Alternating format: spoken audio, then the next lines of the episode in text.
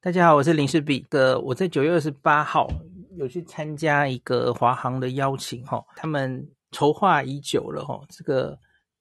有一个皮卡丘彩绘机，哦，今这个二十八号正式出厂亮相，那他们就给我一个邀请函，那我我那么爱皮卡丘，那当然要去，哈。然后说说来好笑，他们为什么会想发邀请函给我，哦？是因为他们看到我这次去四国，然后就分享很多呆呆兽的东西，对吧？然后他们就觉得，诶，孔医师这么喜欢这个宝可梦的东西哦，那那那，请他来好了。那这一次的皮卡丘彩绘机上哦，那个机身有十一只宝可梦，那其其中就有呆呆兽，所以 所以就我又有机会受到邀请这样子哦。然后这个是好大的一个场面哦，它。让我们去那个华航的修修飞机的那个机场，它就在过了第一航厦之后，然后那后面有很多华航的一些地方，什么华航的空厨啊，华航的什么什么建筑在那里，其中有一个修飞机的地方哦，他就把那个飞机开进那个工厂里面，然后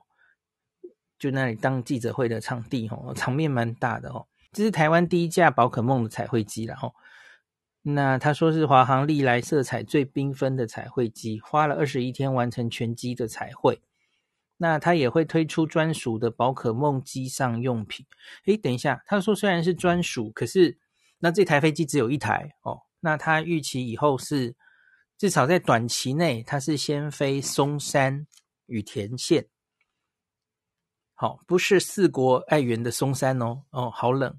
松山羽田线，日本国内线。哦，不是，不是，这是一个老笑话，悲伤的笑话。就是日旅版有人在抢那个廉价航空的特价哦，他他就不敢相信自己的眼睛啊，松山飞羽田怎么这么便宜呀？就刷下去哈、哦，结果那个是爱媛的松山飞羽田，这这是老笑话。那就是通常这个台北的。松山飞羽田价价格不菲啊，吼，都 都蛮贵的哦。好，那他暂时就会一天一班来来回，就是飞松山羽田线。那可是公关跟我说，以后是有机会飞别的线的哦，看状况了哦。他说也许也会把它拉去飞飞冲绳线，也不一定哦。那松山羽田线原本就是两班来回嘛，吼。那现在是恢复了一班来回，应该已经在商讨要恢复到疫情前的航线，就是两班来回了哈。所以至少现在它是十二月二号会首航哈，松山到羽田，短期内它大概就是飞这个航线，就飞来飞去，一天一一来回这样子哈。喷漆工序有使用三十六种漆料的色彩哈，那它的机身底色是配合华航，大家知道华航识别的色系。然后飞机尾翼就是有一个红色的梅花嘛，哦，那它主要的底色就是粉橘、粉红、粉紫，呃，配合他们的华航的 logo 的颜色，哈。那它的 image 是要想要建成那个有一种黎明好像快来的星空的这种感觉哦。机飞机的两侧就是涂了十一只宝可梦，然后那有一个主角当然是飞翔皮卡丘了，哈。那再来还有谢米、青梅鸟、破克基斯、石梦梦、胖丁、卡比兽、呆呆兽、熊宝宝这些东西。然后另外它仔细看啊，假如你有机会搭的话，哦，它还有几个彩蛋哦。它的机头、机腹、引擎上哦，都有一些彩蛋。比方说有一个偷偷在那边偷窥的胖丁啊，然后有一个宝可梦球在那边啊，这样子哦。然后在驾驶。舱的景观窗最上方，吼，有皮卡丘跟谢米在那边，吼，很小的两只这样子，所以有点像彩蛋这样子，吼。然后他们这一次，吼，这个机型叫 A 三二一 neo，吼，是华航最新引进的新世代的客机，吼。它它不大啦，它不是很大的，它是一排是三三这种位置，哈，总共六个位置。就中间一个走道，就是廉价航空常见的那种大小而已，就单一走道，然后两边各三个座位哈。那这个彩绘过程是跨国合作哈，除了华航修护工厂最专业的技师也有专程从日本来的日本的喷漆职人哦，大家一起通力完成的哦。所以他他这次记者会很有趣哦，他说还邀请前线抗疫辛苦的医护人员跟旅游业者共同见证。所以我今天我去的时候，正好记者会已经开始了，然后我就听到他们在说今天来的贵宾的名称哈，结果竟然听到洪副院长洪子仁老师也有去哈。可是我们就是啊，一个人是用医疗代表的名义，一个我我是用林氏璧的名义去参加这个活动的哦。不是医疗人员，从登机证、行李的名牌到枕头套，都是有皮卡丘的一些相关的图案哦。你在客舱还有用餐的时候，也可以看到枕头套、那个盘垫下面的纸张、纸杯哦、清洁袋，然后提供的那个综合一个小点心等等哦，你随处都可以看到皮卡丘的身影。哦，我觉得一个更。更赞的是，我我昨天照片也有照嘛，哦，那个因为我们拍完飞机的外形，我们可以走上飞机去看一下哦，所以有空服员哦，那个空服员会身着飞翔皮卡丘的围裙哦，我在想那个围裙有没有卖，好像没有看到有卖，就很赞。然后那个飞机里面哦，它是一个四 K 的那个电视诶，哈。那个影视系统还有精选十部宝可梦的卡通动画哦，所以小朋友可以就是 在在飞的时候就看宝可梦的动画这样子哦。好，然后他说，除了机上服务用品，华航也跟这个宝可梦公司合作开发周边商品，预计在明年第一季之前，他们会陆续推出这个皮卡丘彩绘机的模型机，然后综合果豆礼盒。旅行托特包，所以现在还没出来了哈，要在明年一月才会推出哈。哦，哦有有有看到了，还有机上空服围裙，所以 这个现在还不能买，以后就可以买了哦。然后他说，旅客搭乘华航的亚洲、帛琉还有关岛航班，可以在出发前网络预订，所以他不是只有搭这个这一架才能了哈。他反正就是有有一些航程的人，你可以。网络预订购买这个独一无二的宝可梦商品，这样子，那它也会有一个皮卡丘彩绘机 CI 的网页，这个我会附在 Podcast 的前面，然后那专属网页那里面就会介绍这个飞翔皮卡丘的计划、彩绘机的照片跟影片、活动花絮、机上用品、周边商品都会有哈，还有很重要的就是你假如想要搭的话，它上面会有彩绘机飞航的情报哦，我说它。初步可能会飞的路线嘛，哦，可是它以后可能会调动来调动去，所以你要订机票的时候，可能就要看清楚哪哪几个航班才是皮卡丘彩绘机哦。关于这个 A 三二一 neo 还有一些可以跟大家讲的哦。这个新的客机它有什么特别的地方哦？那第一个是它全机有大概有一百八十个座位哦，那它豪华商务舱十二席。然后后面经济舱一百六十八席，那他说这是在首次在这种载体客机，就是单走道的这种载体客机，他选用广体客机的全平躺的豪华商务舱的座椅，吼，它的商务舱是可以躺下来睡觉的，吼，那前面十二席这样子，那它的豪华商务舱座椅是有可调式加高活动隔板梳妆镜，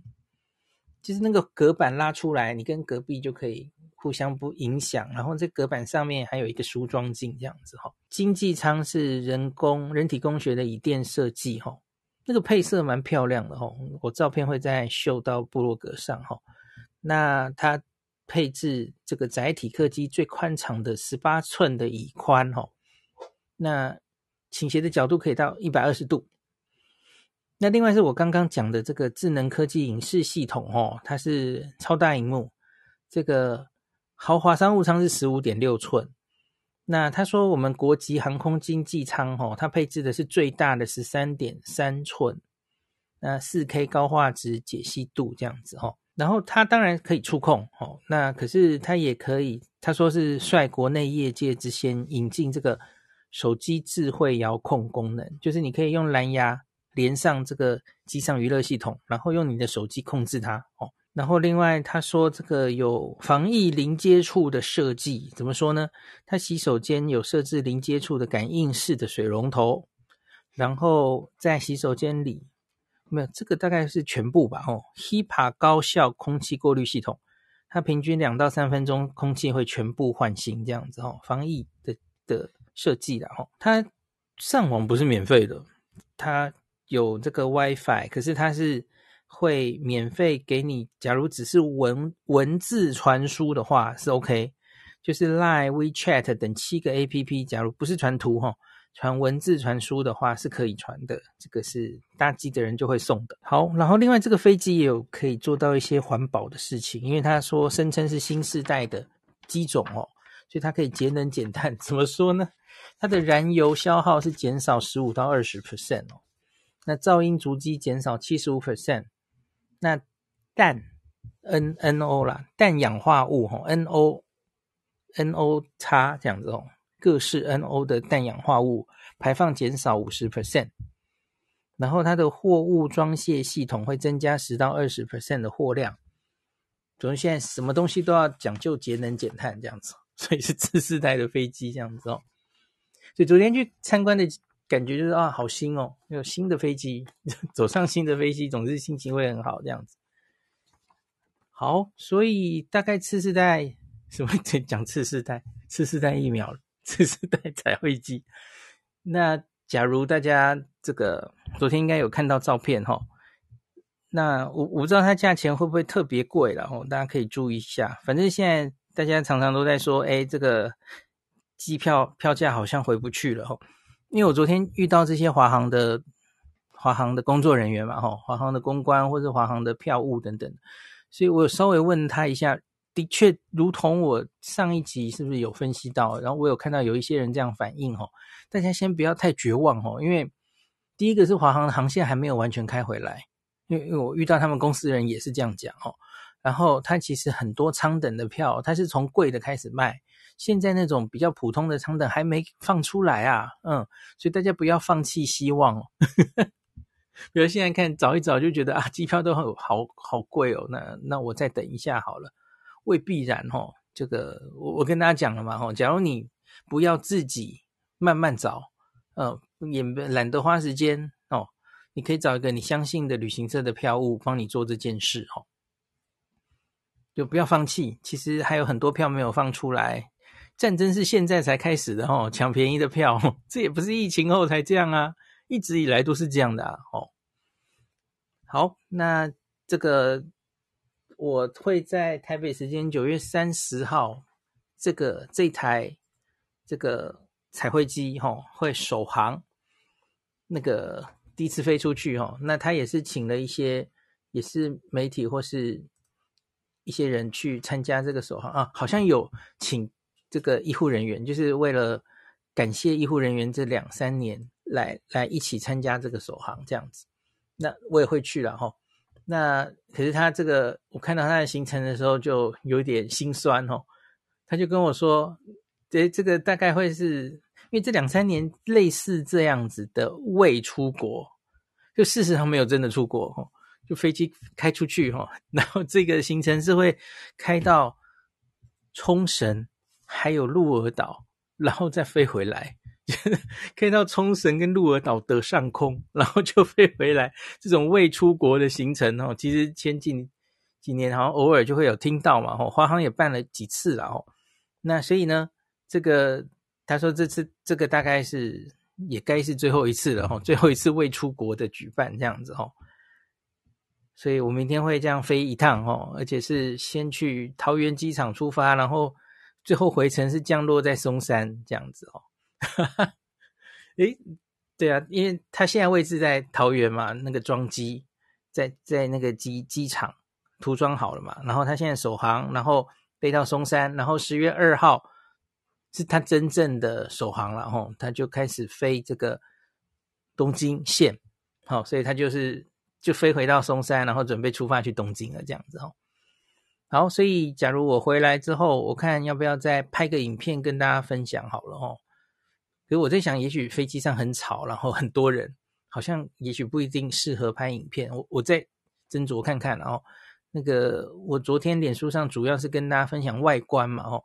那假如机内那个我明天自己去搭了之后，也会有机内餐嘛哦。那有更多资讯的话，再回来跟大家分享。好，今天就讲到这里。感谢您收听今天的林氏璧孔医师的新冠病毒讨论会。如果你觉得这个节目对你有帮助，喜欢的话，欢迎你推荐给你身边的朋友，或是在 Apple Podcast 上面留下评价，后也可以留言哦，五星好像每天都可以留哦。希望大家当我的种子教师，推广正确的新冠卫教，以科学防疫，不要只以恐惧防疫。行有余力的话，欢迎您赞助林氏璧孔医师喝杯咖啡，让我可以在这个纷乱的时代继续分享知识。努力做正确的新冠相关卫教。如果你想看到更多孔医师分享的新冠疫情相关资讯，或是林氏必发的日本旅游资讯，欢迎你加入脸书上的日本自助旅游中毒者粉丝专业。那或是我也有 LINE 的官方账号，或是 Telegram。